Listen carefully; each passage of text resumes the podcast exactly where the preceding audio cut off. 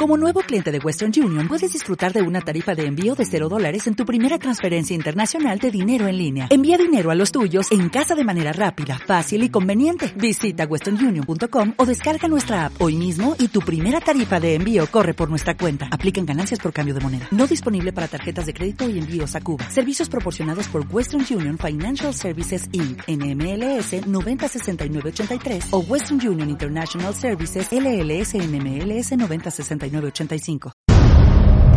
la curiosidad del gato. Cosas que no sabes y aquí las contamos.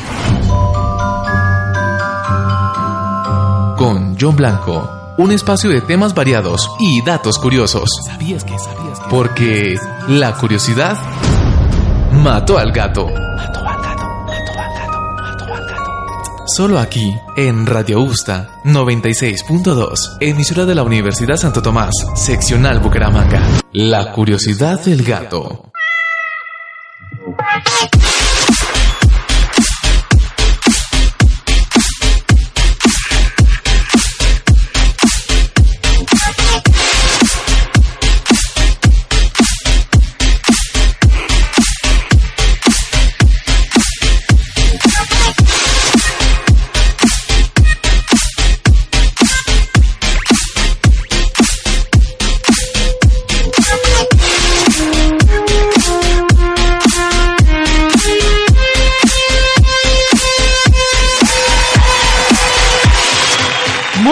A todos los oyentes. Inicia la curiosidad del gato en esta tarde de viernes, inicio de fin de semana.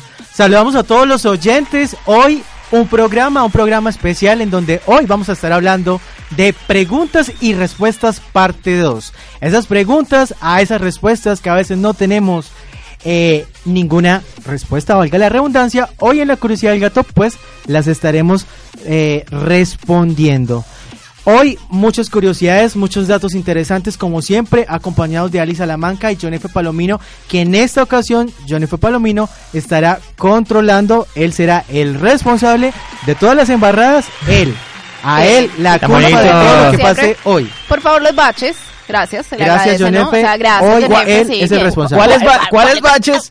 ¿Cuáles nunca, baches? nunca, nunca, nunca. Yo, Ah. seré yo maestro. ¿Seré yo, maestro? Sí, por favor, maestro. bienvenida a esta tarde a la curiosidad. del un placer, la verdad, acompañarlo a este programa, La Curiosidad del Gato. Tenemos hasta invitadas especiales acá en la mesa de trabajo también que nos van a estar escuchando porque dijeron, oiga, me voy a escuchar el programa de La Curiosidad del Gato. Yo quiero saber en, En qué vivo. consiste.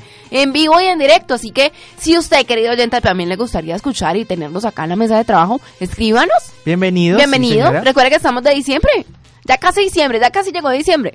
¿Nos faltan qué? ¿20 días? No, más A ver, cuente, Alice, ¿en qué fecha vamos? A ver, espérame, yo le digo cuánto nos falta para diciembre. Uno, dos, tres, cuatro, cinco, seis, siete días. Siete días nomás. Siete Ah, días, bueno, ya, para llegar a sí. diciembre. Sí, para llegar diciembre, ¿no? Eso. Ah, bueno, bueno, bueno. Sí. F. Palomino, buenas tardes a usted No, también en esta eh, inicio de fin de semana, ya hoy viernes. Hola. Usted muy elegante. ¿Dónde estaba? Eh, Él estaba- estaba en un evento muy importante esta mañana. Usted lo pudo haber escuchado con nosotros acá. En Vimos la video. ¿Vio los videos? Vimos video de la elegancia de John F. ¿Ah, Palomino. sí? Ah, la Claro, elegancia, esta mañana. La, estábamos en la clausura de eh, los estudiantes de, De movilidad, movilidad. académica de la ORI. Entonces un abrazo grande, por supuesto, para toda la gente que integra ese buen equipo de trabajo y también a todos los estudiantes de movilidad académica. Me fue ahí bien con el- los nombres de los chicos orientales, de los chicos asiáticos más bien. Ah, sí, sí. Sí. Aprendió. Difícil de pronunciar esos nombres. Achi. Sí. Achi. difícil. Chi, chi. Me- no, ojalá fuera con chi, re fácil. Bueno, la invitación para que nos sigan a través de las redes sociales. Recuerden Sí. La Curiosidad del Gato Radio, YouTube, Facebook e Instagram. Y por supuesto, arroba Radio Usta FM en Facebook para que nos sigan todo lo que estamos comentando. Participen con nosotros hoy. Recordándoles, nuestro tema es preguntas y respuestas parte 2. Así que, bueno, ahí nuestras redes sociales, la línea telefónica también, 671-8889. También nos pueden llamar, aportar, pedir canciones. Recuerden que hoy tenemos artista invitado. Hoy nuestro artista invitado es muy especial. Hoy yo sé que este artista, ustedes, eh, si no han tenido la oportunidad de ir a cine y ver una película que se hizo en homenaje a este artista, La película se llama eh, como una de sus canciones, como una de las canciones de la banda donde él estaba. una de las, una de las canciones más famosas, ¿no? De esa banda. Sí, señor. Entonces, hoy, sin más preámbulos, eh, Freddie Mercury, pues es nuestro artista invitado en esta tarde. ¡Qué Obviamente! Queen, su banda, pues también estará deleitándolos y acompañándonos Sí. con las mejores canciones en toda su trayectoria como artista y como banda, obviamente. Así que Jonefo Palomino, la persona encargada de ahí de conectarnos con esa excelente música, ese buena vibra, energía con este artista invitado a esta tarde de curiosidades. Nosotros arrancamos de una vez contando cosas curiosas, De datos Mercury. interesantes de Freddie Mercury y les contamos que Freddie Mercury, su nombre de pila, Sí. su nombre de pila era, eh, venga, le digo por acá, Farrokh Bulsara. Sí, señor. Farrokh. Farrokh Bulsara, el nombre real de pila de este señor Freddie Mercury, nacido en Guayarati Stone Town, en Zanzibar, eso es actualmente Tanzania. Sí. Eh, su nacionalidad fue, británica, él después se nacionalizó. Eh, nació el 5 de diciembre de 1946. Nació este señor. Murió en Kensington, Londres, Reino Unido, un 24 de noviembre de 1991 a los 45 años. Mañana se estará cumpliendo, o bueno, se estará eh, rindiendo homenaje Sí. de Ujú. 20, bueno, homenaje no, eso es un Sí, es como Homenaje un póstumo. aniversario de partida. Sí. Sí, señor, 27 años de eh, su muerte desde que murió 26. y bueno, 45 años joven, ¿no? Murió. Sí, Freddie claro. Mercury. Entonces, hoy los, Freddie que, Mercury los que tienen 30 dicen 45 joven. joven, Obvio. cantante, compositor, joven. ¿Cómo me la pianista, tira, no? músico británico de origen Y parsi aparte de e todo, indio. vea, 45 años y aún así usted la escucha y usted es veintitantos, ¿no? Sí, claro. ¿Eh? Y usted sí la escucha. Lo que se hacía de buena música en esa época, Exacto. diferente a la de ahora. Diferente al reggaetón Freddie de ahora. Mercury, conocido también como voca- vocalista principal, se dio a conocer Sí. Bueno, su fama llegó al gran auge eh, como artista, como eh, cantante principal vocalista Co- de Queen. Como intérprete, como intérprete, señor. lo- le, le fue muy bien. eh, por allí hizo algunas cositas de eh, como solista. Él eh, se fue de la banda un tiempo y por ahí grabó algunas canciones de solista. Y una de las canciones que él grabó eh, como solista fue una que hizo con eh, David Bowie, gato. Y con esa canción vamos a iniciar este programa. sí, señor. Sí, señor. Esa canción se llama Under Pressure. David Bowie y el señor Freddie Mercury.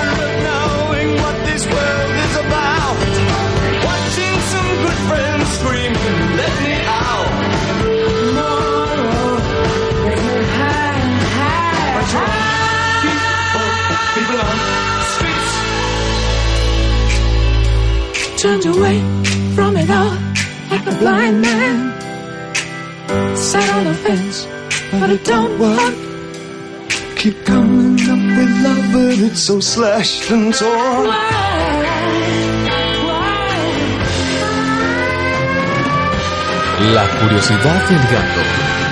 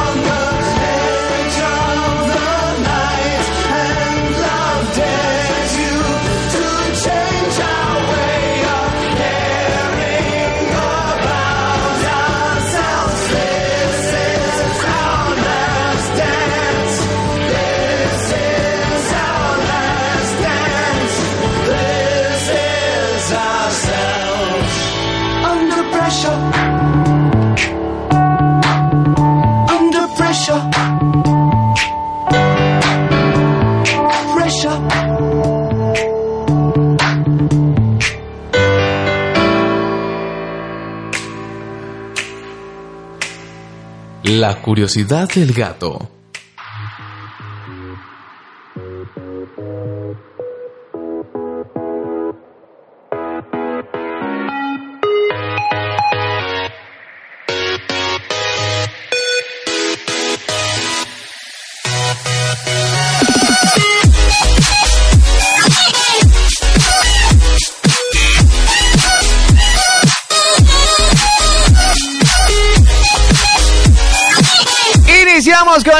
Información hoy en la segunda parte de preguntas y respuestas. Y recuerden que nos pueden escribir en nuestras redes sociales, participando activamente con nosotros. Cuéntenos esos datos curiosos que saben, qué artistas les gustaría escuchar en el programa o lo que quieran compartir. También nos pueden seguir en nuestro fanpage arroba Radio Usta FM. En esta hora de la tarde, en compañía de Ali Salamanca y John F. Palomino, nosotros respondiendo esas preguntas que a veces no tienen respuesta, que a veces no encontramos respuesta. Y por supuesto, nosotros en esta tarde, en nuestra sección de curiosidades, pues obviamente se las vamos a responder. Arranquemos de una vez con estas preguntas y respuestas, Ali Salamanca, preguntándonos qué cosa. Con los datos curiosos. Con los Pues datos que- iniciamos. ¿Cuál es la diferencia entre el lado derecho y el izquierdo del cerebro? ¿Diferencia entre el lado derecho y el izquierdo? No, Sí, pero no vuelva a preguntar. O sea, pregunta usted mismo. Responda. Responda. A ver. No, pues no sé. Pues que, popularmente. Pues que, que uno es el izquierdo y otro el derecho. Esa es la diferencia. Ay, por favor, olviden. Por favor, por favor. Disculpen. Discúlpenos. Él es el niño diferente acá de Radio. Popularmente existe esta creencia de que los hemisferios del cerebro representan características distintas, el izquierdo más artístico y el derecho más lógico. Por lo general a veces le decimos como al hermanito, lo que pasa es que usted su lado artístico eh, tiene problema porque es que yo lo dejé caer de la cama cuando era chiquito. Sí, así siempre le dicen a usted, pero no, eso es mentira. Lo cierto es que la ciencia dice que no existe el dominio del hemisferio derecho o izquierdo. En un estudio publicado en la revista Plus One, un equipo de científicos observó los cerebros más de mil personas y no encontraron evidencia de diferencias significativas en el dominio de los hemisferios del cerebro entre los individuos. Sin embargo, sí, hay, sí que hay diferencias entre los hemisferios. Es posible que no haya una mitad más dominante que otra, pero nuestro cerebro está dividido en dos hemisferios y no son iguales. Son muy similares y redundantes, pues la mayoría de los procesos que encontraremos en el lado izquierdo también se realizan en el lado derecho y viceversa, pero no son idénticos. Ambos lados del cerebro tienen la capacidad de expresar sentimientos, apetito e impulsos apropiados, la capacidad de aprendizaje, memoria, lógica, la capacidad de mantener los umbrales adecuados y la tolerancia a la frustración, el fracaso o recuperarse rápidamente de sus efectos, la capacidad de mantener reacciones de defensas eficaces y bien moduladas, es decir, represión, negación, simulación, racionalidad, culpabilización, abstinencia, fantasías, comportamientos obsesivos compulsivos y patrones de reacción corporal que implican alimentación, respiración, metabolismo, entre muchas otras. Y en general, el lado izquierdo del cerebro controla el lado derecho del cuerpo. Ok. El lado derecho del cuerpo controla el lado izquierdo del cuerpo. Todo se complica para la visión. Los nervios del lado izquierdo de ambos ojos se conectan con el lado izquierdo del cerebro y los nervios del lado derecho de ambos ojos se conectan con el lado derecho del cerebro. Así que usted no puede decir, yo soy más cuerpo". derecho No, que izquierdo porque es que sus dos hemisferios hacen que usted sea usted y no otra persona. Ah, ¿Gato? gato. Muy bien, ¿no? Bravo, Gato, apúntese gato. uno. Otra pregunta, gato, John F. Gato. Miren, Otra yo les tengo otra pregunta. ¿Es bueno dormir con medias? Respuesta. Sí, yo le digo que sí. Si es bueno dormir con, con medias. Bueno, pues yo les Sí. cuento, mire, que por extraño que parezca, dormir con medias o calcetines puede ayudarnos a dormir más rápido. Imagínense eso, o sea que Alex tiene razón. Yo le digo que sí. ¿Y sabe dónde lo aprendí? Con el profesor Juan José Ariza en Vida Saludable. ¿Ah, sí? Para que vea. Esto se debe a que la regulación de la temperatura es una parte necesaria en el ciclo del sueño. Y ya sabemos lo importante que es el sueño en nuestra vida. Después de todo, los humanos nos pasamos alrededor de un tercio de la vida durmiendo. Mire, la mayoría de las personas tienen dificultad para dormir de vez en cuando. Y un truco que quizás no hayan intentado Ajá. es dormir con las medias puestas. Sí, Puede señor. parecer que usar medias en la cama podría recalentar los pies, pero en realidad este hábito ayuda a la regulación de la temperatura interna del cuerpo. Un estudio publicado en el 2007 concluyó que los adultos que utilizaban medias normales, no de compresión, o calefacción en la cama dormían más rápido. Esto se debe a que la temperatura corporal central de una persona disminuye durante la noche, alcanzando la temperatura más baja alrededor de las 4 de la mañana. La temperatura co- corporal promedio es de unos 37 grados centígrados, pero esto varía de 1 a 2 grados en el transcurso de las 24 horas. Miren, calentar los pies y las manos hace que los vasos sanguíneos se dilaten. Una respuesta llamada vasodilatación que libera calor a través de la piel y ayuda a reducir la temperatura corporal central. Esto, pues a su vez, envía un mensaje al cerebro de que es hora de acostarse. No, estamos así como con ese carrocito ya chévere, ya es hora de dormir, es hora de... Después de la leche caliente. Vámonos a Mire, tener la piel caliente es igual a dormirse más rápido. La temperatura corporal aumenta gradualmente durante el día, alcanzando un máximo a última hora de la tarde, que coincide cuando nos sentimos más despiertos y alerta. La temperatura corporal luego disminuye durante la noche, haciendo que nos sintamos más cansados y con más sueño. Miren, cuando comenzamos a quedarnos dormidos, la temperatura del cuerpo disminuye entre 1 y 2 grados. Esto podría deberse a que el cuerpo está reservando esa energía para otras funciones. Así, si nos dormimos con los calcetines puestos o las medias puestas, podríamos ayudar a, mm, con los ciclos de regulación de temperatura. Entonces, Así que si usted es de las personas que no puede dormir en la noche Póngase y el medias. vasito de leche no le funciona, Y, no, cuenta ovejitas y nada. Y Sí, nada, nada, nada, y no se entonces, duerme. Póngase Nada. unas medias, pero póngase las me- unas Las medias de la esas Anita. grandes, sí, las de las de la abuela, póngase las, Las medias de, la- gruesitas. de esas. Ah, ya esas. Otra pregunta. Alex. ¿Por qué el sarampión es una enfermedad tan grave? ¿A ustedes les da, han dado sarampión? Sí, ¿No? señor. ¿Les dio sarampión ya? Sí, señor. Yo no sé. el- De chiquitica y ojalá le hubiera dado a usted de chiquitico y no le hubiera dado de grande. Pues yo le lo mismo- Porque respondo. cuando le da mismo- de lo grande mismo le da la- peor que le da, El, que le sara- da de el sarampión es lo mismo que la viruela, les pregunto. Es como Sí, parecido. Sí, sí, sí, Sí, tiene ahí, tiene que tiene, ver- tiene Sí, que ver. es como No es parecido. lo mismo, como un sarpullido, como una Sí. señor. Bueno, a mí me dio viruela, me dio. Ah, bueno, Y no se reviente la bolita. de chiquito. Una de las manifestaciones más conocidas del sarampión es la aparición precisamente del sarpullido en la piel. Ola- ojalá esta fuera la única consecuencia de esta enfermedad que durante los seis primeros meses del 2018 ya ha infectado a más de 41 mil niños y adultos, por ejemplo, en toda Europa. A pesar de que existe una vacuna segura y eficaz para prevenirlo, el sarampión es todavía una de las principales causas de mortalidad infantil. Ojo, mamás con que tienen hijos, Salamanca, usted Ajá. se trata de una enfermedad altamente contagiosa que puede dejar secuelas muy graves tanto en niños como en adultos. Las complicaciones derivadas del sarampión son más frecuentes en menores de 5 años y en adultos de más de 30.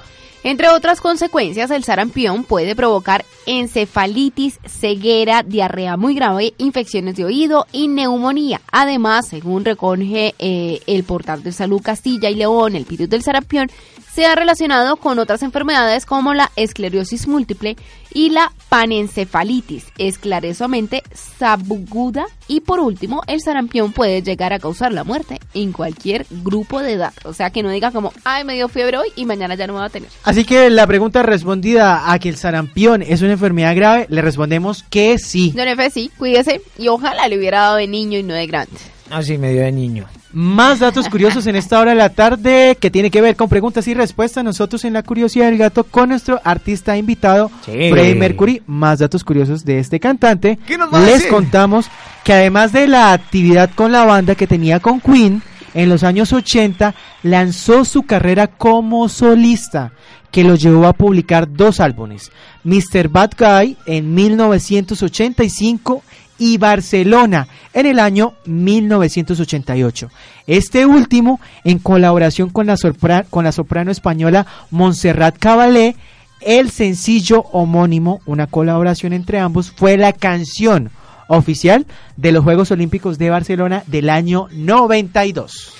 Gato, usted menciona los años 80 Sí, y en señor. 1980 Queen lanzó un disco que se llama The Game. The Game. The Game, sí señor. En ese disco venían incluidas grandes canciones y la más importante era una que se parecía mucho al estilo de el señor em, Elvis Presley. Ok. Se llama- Esto fue con Queen. Mm, ¿o Sí señor. solista? No, esto fue con Queen. Esto Listo. era con Queen. Se llama Crazy Little Thing, Call It Love.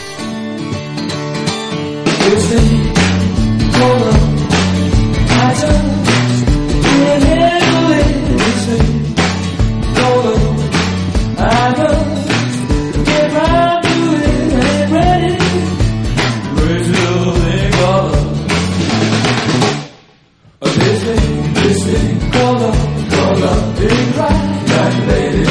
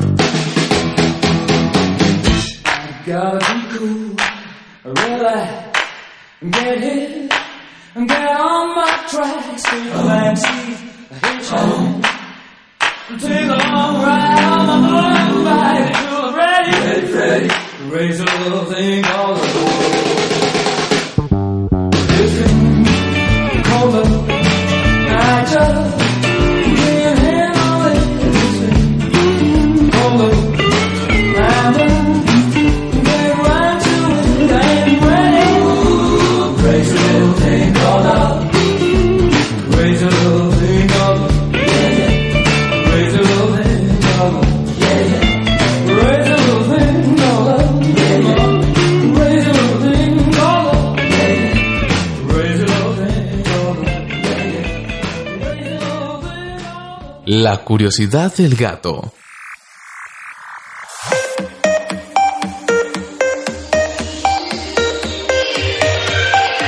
Volvemos con la curiosidad del gato, con más datos interesantes. Y a esta hora no olviden que pueden interactuar con nosotros a través de nuestras redes sociales, arroba Radio Usta FM. Venga, yo les digo y les recuerdo que nosotros como siempre cada viernes tenemos un artista invitado a nuestro programa. Pero para el próximo programa, el próximo viernes va a ser la excepción. Nosotros queremos que ustedes participen el próximo viernes llamándonos o escribiéndonos a través de nuestras redes sociales y pidiendo la canción que quiera, del artista que quiera, su favorita. El próximo viernes ustedes nos llaman y escogen, eligen la canción que quieren. Listo. Listo. Buenísimo, Así, gato. Facilito. Eh, entonces, pues para que no digan que no les damos el chance de que ustedes escojan, ¿no? Claro, claro. Entonces el próximo viernes ustedes nos llaman y ustedes solicitan la canción que quieren escuchar en La Curiosidad del Gato. Buen punto, Nosotros vamos a continuar con más preguntas y más respuestas. Y mire, le tengo otra pregunta, John F. ¿Cómo se elige el nombre de los huracanes? ¿Cómo se elige el nombre de los huracanes? Datos señor. curiosos. Cada año se prepara una lista con los nombres que recibirán los huracanes que se vaya, que vayan sucediendo a lo largo de ¿Recuerda la que le temporada. preguntaban a alguien como que venga, ¿usted cómo, cómo le gustaría?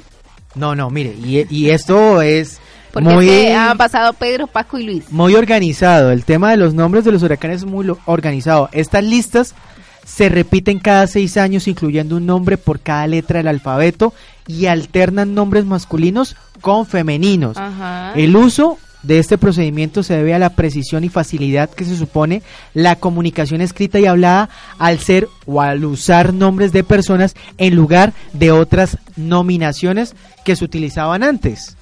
Miren, gato, y es que durante muchos siglos el bautismo de los huracanes quedaba determinado por el santo del día en el que manifestaban su poder de destrucción en una zona concreta, puntualmente. Así, por ejemplo, en 1825, el huracán Santa Ana sería recordado por azotar Puerto Rico aquel 26 de julio. Mire, y es que a finales del siglo XIX, el meteorólogo australiano Clement Rock fue el primero en referirse a huracanes utilizando nombres propios de mujeres. Para ello se servía de nombres bíblicos. Ya en el año de 1953 en los Estados Unidos se decidió identificar a las tormentas con nombres de mujer. Con ello se abandonaba la tradición de nombrarlas mediante el alfabeto fonético. Más tarde, en el año de 1978, comenzaron a incluirse también nombres de hombres a las tormentas del Pacífico Norte Oriental. La unificación vendría cuando un año más tarde, o sea, en el año 79, la Organización Meteorológica Mundial y el Servicio Meteorológico de los Estados Unidos decidieron alternar nombres de hombres y mujeres para el nombramiento de las tormentas. Cada zona del planeta que sufre huracanes, ciclones o tormentas tropicales tiene su propia lista de nombres. Mire gato, y es que en algunas ocasiones cuando un huracán resulta especialmente destructivo, su nombre es retirado y sustituido en la lista por uno que empieza por la misma letra. Cualquier país que se vea gravemente afectado por un huracán tiene la posibilidad de solicitar la retirada de su nombre. De esa forma, ese nombre no podrá ser utilizado durante al menos los 10 am, siguientes años eh, a esa eh, a, ese, a ese hecho, a esa catástrofe, para evitar confusiones. O sea, simplemente por eso. Un ejemplo es que en el año 2017 los huracanes Harvey, Irma, María y Nate causaron daños significativos y muertes. Por respeto a las personas que sufrieron pérdidas, estos nombres han sido retirados y no se volverán a utilizar para tormentas tropicales. Otra pregunta, Ali Salamanca. ¿Cuál es el animal que duerme más horas del día y no me diga que John F? Yo iba a decir John F. Yo ya lo conozco. Otro animal. por favor, no, no, Otro. no, ese no. ¿Qué les Otra parte de un F. Igualados, mal vestidos. Ay, jugares mal vestidos. Yo ya Mal- indios vestida. ¿qué mal tal? ¿Qué animal duerme más, Ali Pues? ¿cuánto puede llegar a dormir en un mismo día un animal? ¿Y cuáles son los más dormilones del mundo animal? Lo cierto es que hay unos Perezoso. cuantos especímenes caracterizados por sus largos sueños diarios en brazos de Morfeo. Excluyendo el periodo de hibernación, el animal que duerme más horas es sin duda, no es el perezoso, es el koala. Con un total de 22 horas cada día. Lo cierto es que casi ni se despierta y las dos horas restantes las dedica a comer y a su aseo. Mire que yo estaba Vea, y pensando. hasta se limpia, John F. Ponga Come y se atención. limpia. Se baña, se baña. Vea, yo estaba pensando en el, en, en el panda. No sé por qué. El oso Ah, panda el también panda me da. también. Me da, eh, siempre me ha dado sensación de que duerme mucho, que es Pero muy mire, vago. aparte del koala hay otros animales, Alice. Aparte del koala, sí señor, hay otros animales muy importantes que también duermen. Y no es ni mucho menos el único animal de la naturaleza que duerme tanto. Le siguen eh, muy de cerca estos otros animales como el perezoso, que duerme unas 20 horas al día, el armadillo 19 horas al día, la zarigüeya 19 horas al día, el lemur 16 horas al día, el hámster 14 horas al día, la ardilla que iguala las 14 horas al día y el gato, gato usted duerme tanto, 13 horas al 13 día. horas tengo que Sí. dormir. Pero está perdiendo tiempo, ¿no? El cerdo que duerme 13 horas al día, ¿es en serio? El cerdo duerme 13 ¿El horas cerdo? al día. ¿13?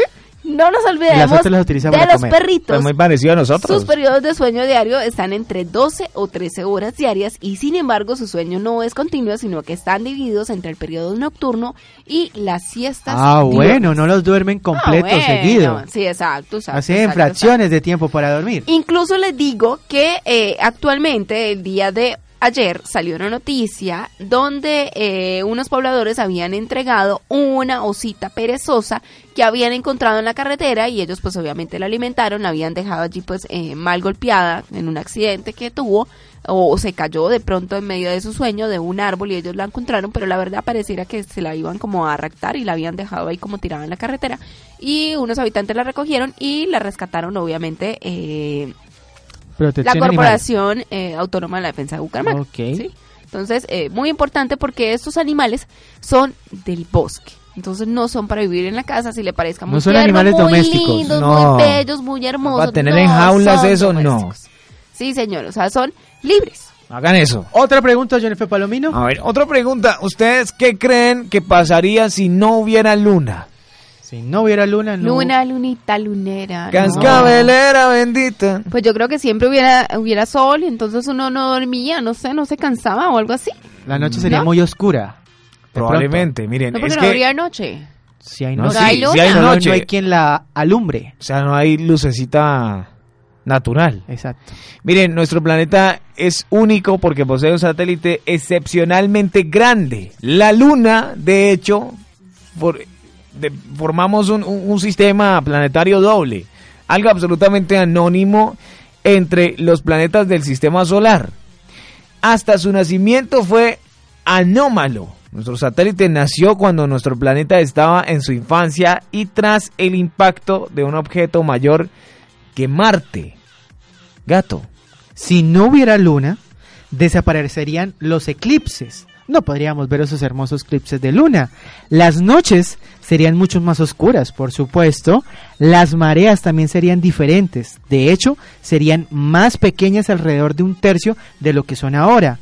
Todo lo contrario a la época en que se formó la luna, como se encontraba más cerca de la Tierra, las mareas llegaban a medir los 9 metros de altura, señor John F. Oiga, eso sería muy chévere. Yo creo que los, a los surfistas o la gente que hace surf, que practica este Bueno, pero eso pasaría en la noche nomás, ¿no? Son felices, ¿no? Con eso. Mire, uno de los datos más interesantes sería lo que sucede, eh, pues... O le a- sucedería a- sí, también. le sucedería más bien a nuestro propio planeta, porque no somos conscientes del papel que desempeña nuestro mal llamado satélite en la estabilidad de los movimientos de la Tierra. Por un lado, la presencia de la Luna frena la rotación terrestre aunque de un modo muy, muy pequeño, del orden de unos pocos microsegundos eh, por año. Claro que al cabo de los 5 mil millones de años que lleva nuestro planeta dando vueltas alrededor del Sol, significa un buen pico. De hecho, sin luna, el día no duraría Oh, por 24 Dios. horas, sino de 6 a 8 horas. ¿Se imagina usted un día de 8 horas? No haríamos nada. O sea, no, Solamente trabajaríamos. 8 horas de trabajo. 8 horas de trabajo y ya. Todos los días trabajando. No dormimos. Miren, y no solo esto. Sin la luna, la orientación del eje de la Tierra no se mantendría estable y experimentaría variaciones caóticas con el tiempo. También estamos disfrutando de una sucesión regular de las estaciones durante millones de años y esto es gracias a la luna. ¿Sí sabía, John F? Que gracias a la luna hay estaciones. las estaciones son gracias a la Luna. Por ejemplo, en Marte, Marte tiene dos lunas minúsculas y su eje de rotación ha cambiado 60 grados en los Cuando últimos vayamos a 10 vivir a millones de años. Miren, yo les tengo un dato curioso de la Luna. A ver. ¿Qué? La Luna es el único objeto Ajá. en toda la galaxia que tiene muchos dueños.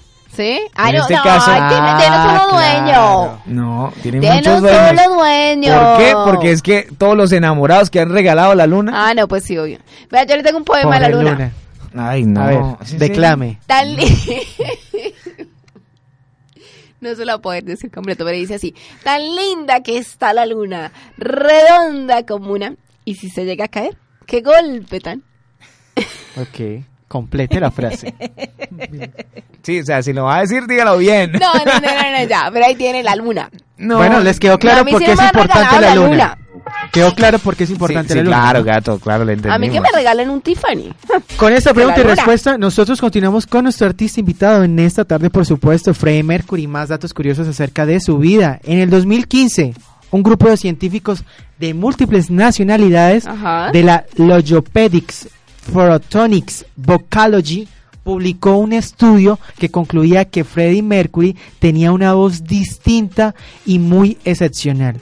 Era capaz de emplear subarmónicas, una técnica que pocas personas pueden emplear incluso al hablar aplicado a esta técnica.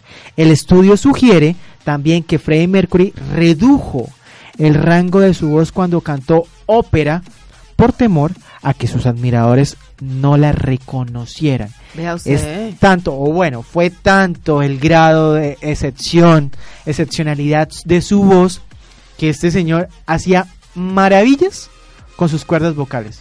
Sí. Una de las pocas personas que podía hacer esta técnica y gozaba de un manejo vocal tan fácil que al lado de cualquier experto en ópera lo veía, eh, ¿cómo se llama? Principiante. Qué bárbaro, ¿no? Sí, señor. Miren, gato, a esta hora de la tarde, pues vamos con otra canción de, de Freddie Mercury con su banda Queen. Vamos a un álbum que se llamó Jazz, del año 1978. Nos devolvemos dos años con respecto a la canción anterior. Y esta canción se llama Don't Stop Me Now. Usted escucha La Curiosidad del Gato hoy con un especial en honor a la gran voz de Freddie Mercury. Tonight, gonna have myself a real good time. I feel alive.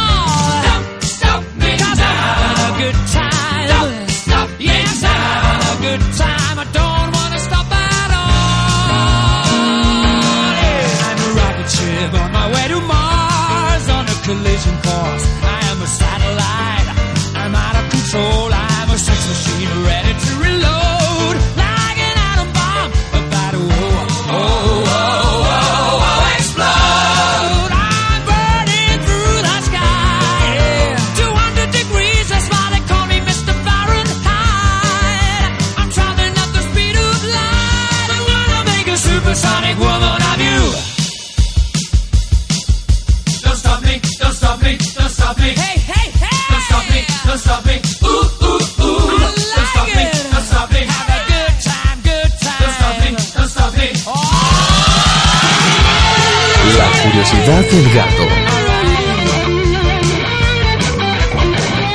Radio Usta.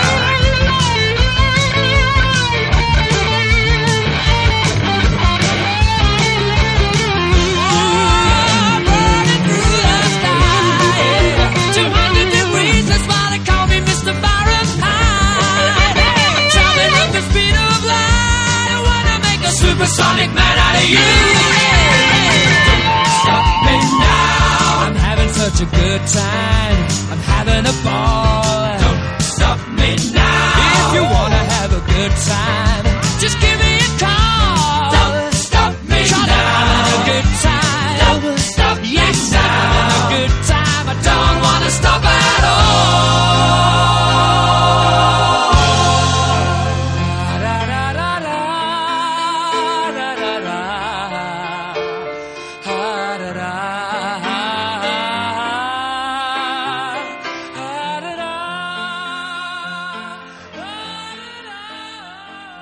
La curiosidad del gato.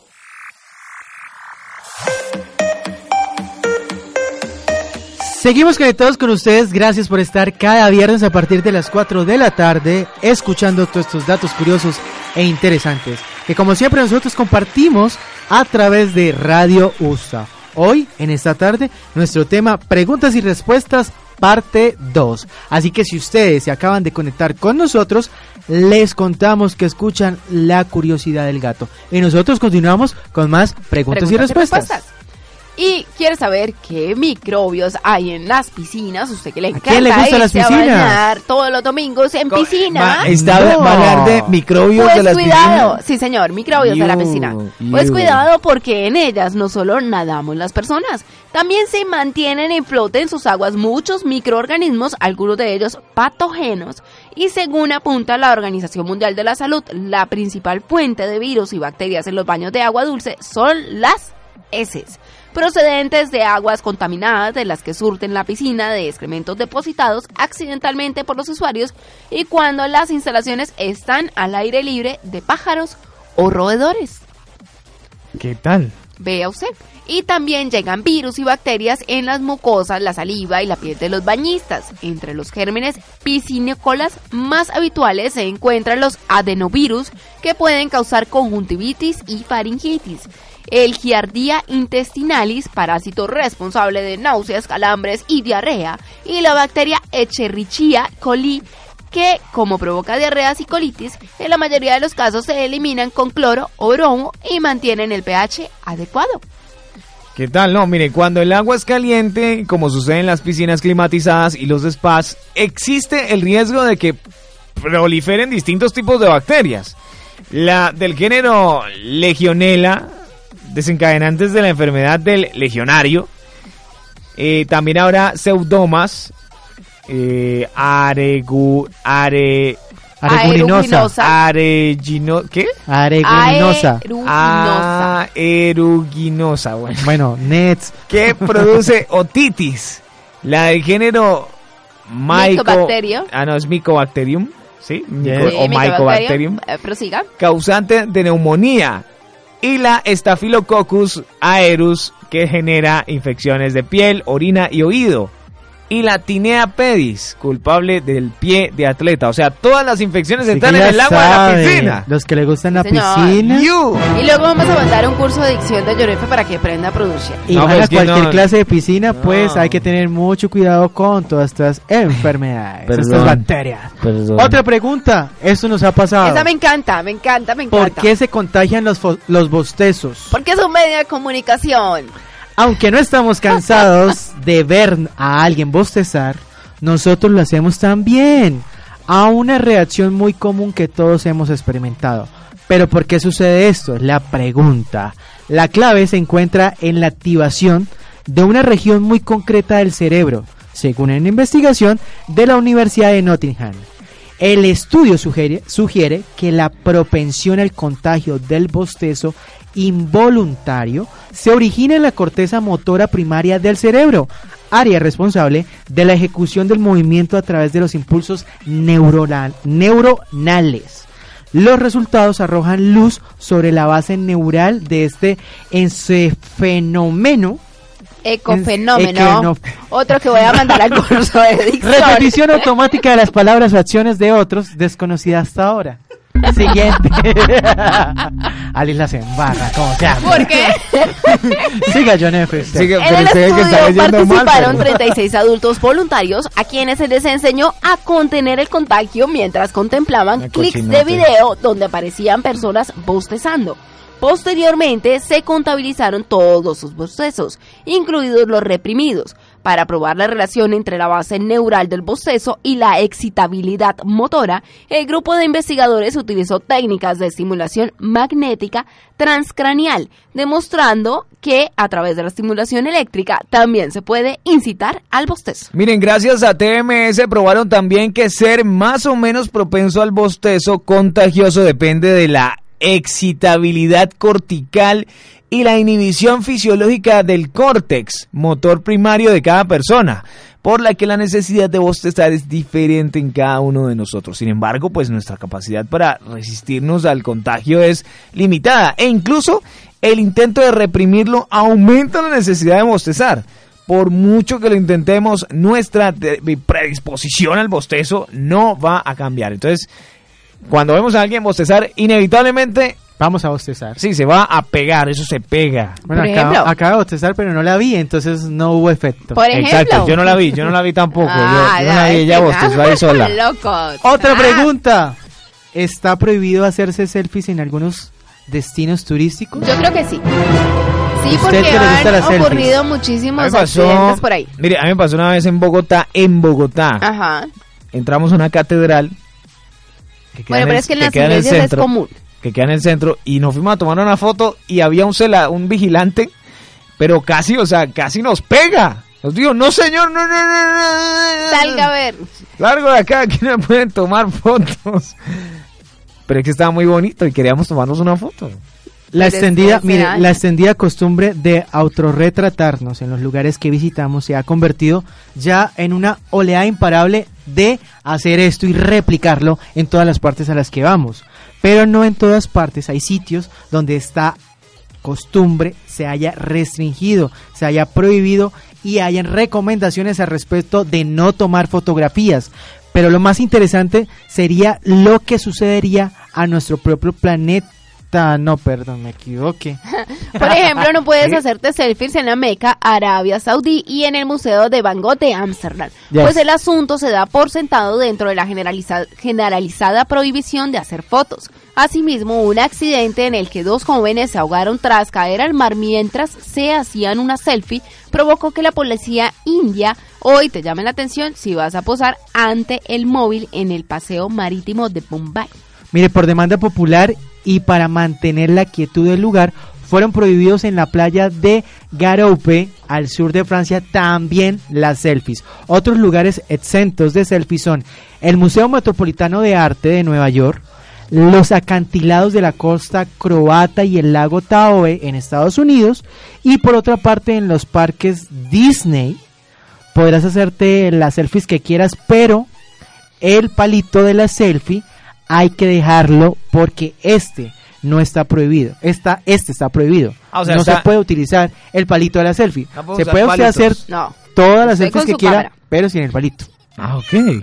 Tampoco se puede utilizar en el monumento tan visitado como el Coliseo de Roma, no se puede utilizar porque entorpece el fluir, el fluido de las personas, el paso de la gente y también está prohibido en la ciudad prohibida de Pekín o el famoso festival de Lollapalooza en Chicago, eso sí no me la sabía, John F. En Lollapalooza en Chicago están prohibidas las selfies. ¿Ves pues?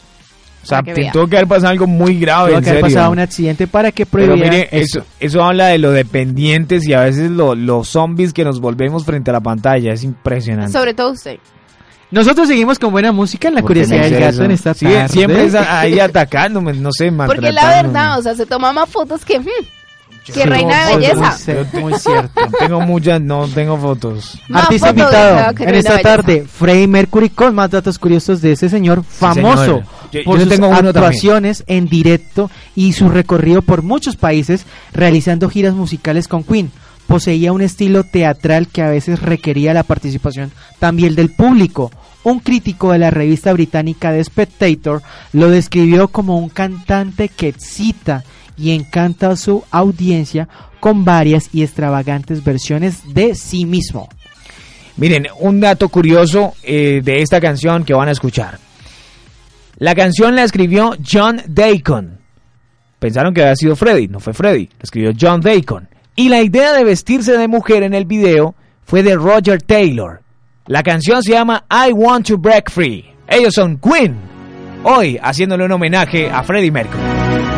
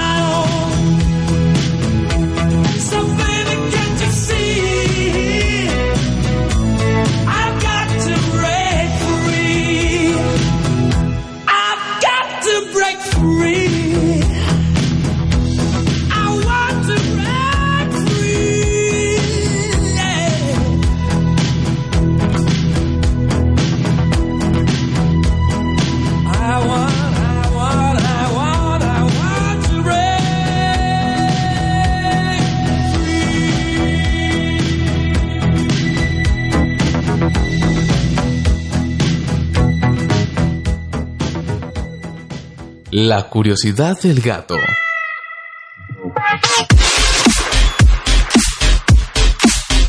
Estamos de vuelta en la curiosidad del gato. Ustedes escuchan Radio Gusta 96.2 FM y hoy haciendo un gran especial, un gran programa Sobre preguntas y respuestas, Alex. Sí, señor, sobre preguntas y respuestas, pues seguimos Ah, ah, acá ah. en la curiosidad del gato. Además, eh, ambientándolo con música de Freddie Mercury de Queen. Además, sí, claro, claro. no, Pregunta. Ambientándolo delicioso. ¿Qué es la regla 20-20-20? Regla 20-20-20, no, no tengo ni, ni, ni idea de... Eso tiene que ver con los ojos.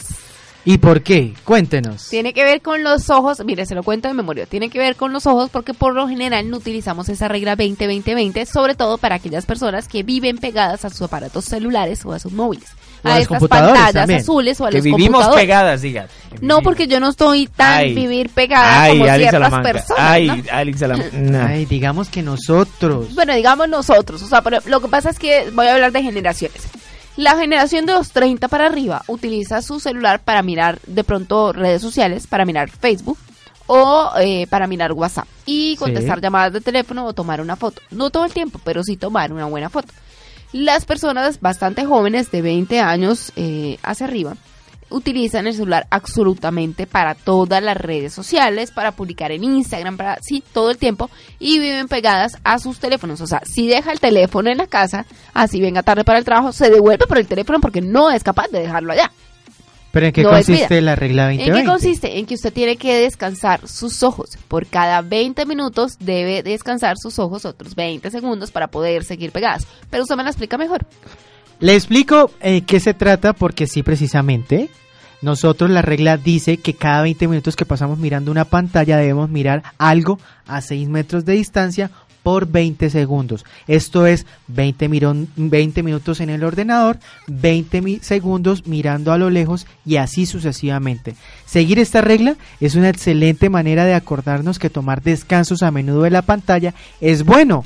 Practicarlo debería debería reducir la fatiga visual causada al mirar las pantallas digital- digitales durante demasiado tiempo. Esta regla fue diseñada por el optometrista californiano Jeffrey Arshel como un recordatorio facial fácil para tomar descansos y evitar la fatiga visual, pues nosotros así descansamos los músculos oculares. Alternativamente, nosotros podemos probar al cerrar los ojos por 20, me- 20 segundos. Si no podemos mirar un objeto a la distancia, nosotros podemos hacerlo 20 segundos cerrando nuestros ojos, cada 20 minutos, 20 segundos cerrando los ojos y así sucesivamente vamos a descansar los músculos de nuestros ojos. Así podemos eh, reducir la fatiga visual y poder darle eh, mayor vida y, y un poco más de energía para no sentirnos tan cansados en nuestros ojos después de jornadas extensas frente al computador.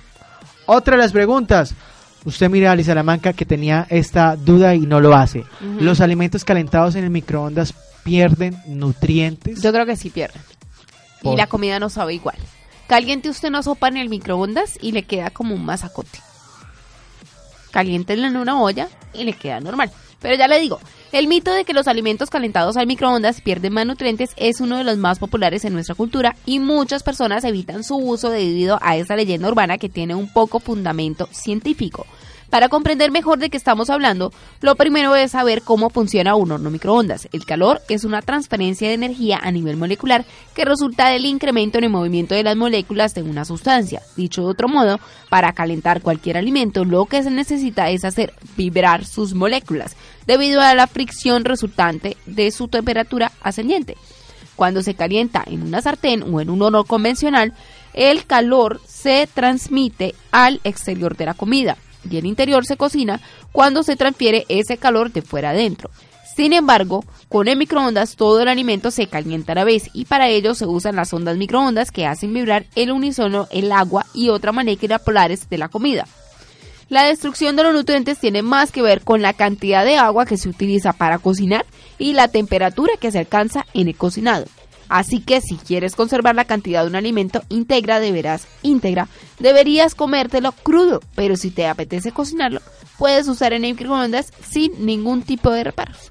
Con esta pregunta y esta respuesta por Ali Salamanca, nosotros llegamos al final en esta tarde de curiosidades, preguntas y respuestas parte 2, pero también vamos a despedir a nuestro artista invitado en esta tarde un homenaje a Freddie Mercury Sí. por todo lo que hizo y todo lo que fue su carrera artística. Precisamente este señor hablamos de que murió de una bronconeumonía complicada a raíz de, del SIDA, una de las enfermedades que sufría el 24 de noviembre del año 1991, solo un día después de haber comunicado oficialmente que la padecía, eh, en el 2006 la revista Time Asia lo nombró como uno de los héroes asiáticos más influyentes de los últimos 70 años. En el año 2005, en una encuesta organizada por Blende y NTV, fue nombrado el mejor cantante masculino de todos los tiempos. Ya luego en el año 2008, la revista estadounidense Rolling Stone lo colocó en el puesto 18 en su lista de los 100 mejores cantantes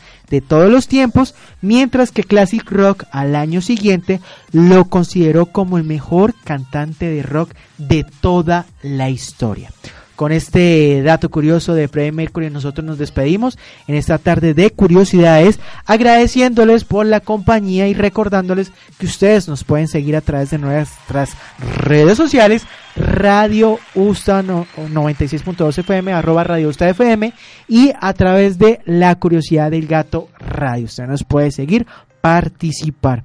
Nosotros nos veremos el próximo viernes a partir de las 4 de la tarde. No se desconecten porque viene ahorita, en contados minuticos, pasa la tarde, pero los vamos a dejar con esta canción, que es una de las canciones más sobresalientes de Queen, John F. Palomino. Sí, señor, escrita por Freddie Mercury y que aparece en un disco lanzado en 1975, A Night at the Opera. Se llama Bohemian Rhapsody, una canción dividida en seis sesiones que pasó a la historia y hoy la recordamos. Cuídense mucho. Chao, chao.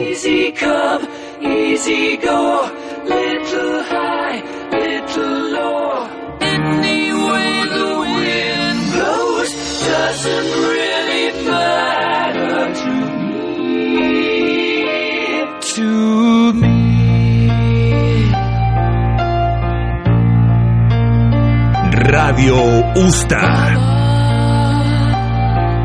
Just killed a man, put a gun against his head, pulled my trigger, now he's dead. Mama, life had just begun,